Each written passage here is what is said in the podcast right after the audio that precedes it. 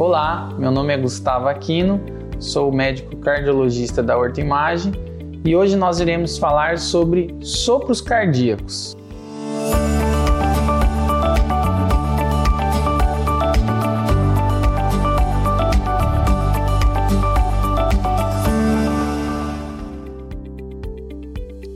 Você provavelmente já deve ter ouvido falar sobre sopros cardíacos. O sopro cardíaco nada mais é do que um ruído diferente em que o sangue faz ao passar por determinadas estruturas do coração. Nem sempre sopro cardíaco significa uma doença. É muito comum termos sopro cardíacos totalmente fisiológicos em alguns pacientes, principalmente em crianças. Existem duas grandes classificações: os sopros fisiológicos e os sopros patológicos.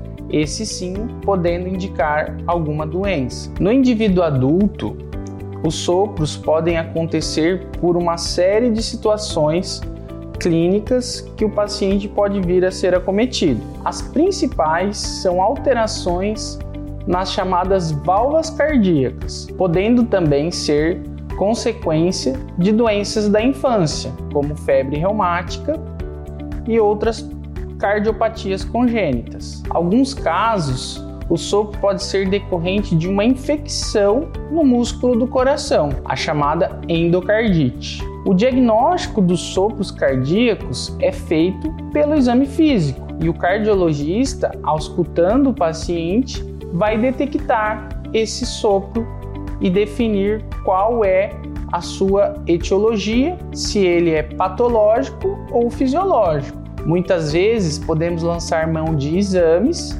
para avaliar a anatomia do paciente. No contexto dos sopros, o principal exame que o cardiologista lança a mão é o ecocardiograma. Os tratamentos vão depender da causa do sopro. Em alguns casos, tratamentos medicamentosos, em outros casos, o paciente pode ser submetido a um procedimento cirúrgico. Independente da causa, o sopro cardíaco deve ser avaliado sempre por um cardiologista para definir o melhor tratamento e a melhor conduta. Os sopros fisiológicos, ou seja, que não estão relacionados com nenhuma doença especificamente, é muito comum em crianças, principalmente dos 6 meses até os 8 anos de idade, podendo não estar relacionado com nenhuma doença.